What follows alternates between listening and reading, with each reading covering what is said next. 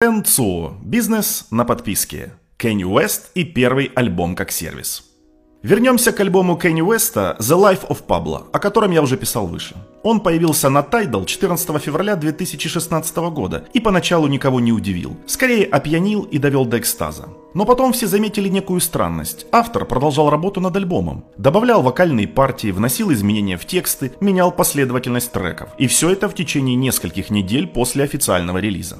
Раньше дата выпуска музыкального альбома считалась последним днем работы над ним. Дальше была очередь критиков, фанатов, отзывов, восторгов и тому подобное. Но пришли стриминговые сервисы и изменили все.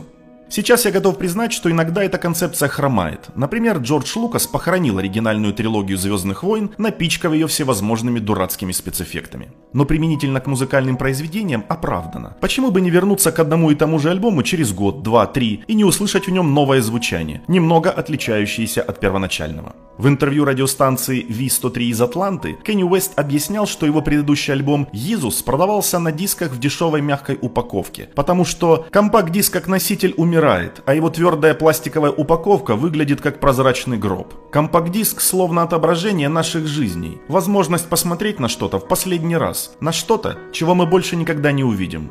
Кенни стал первым музыкантом, выпустившим альбом в формате облачного сервиса.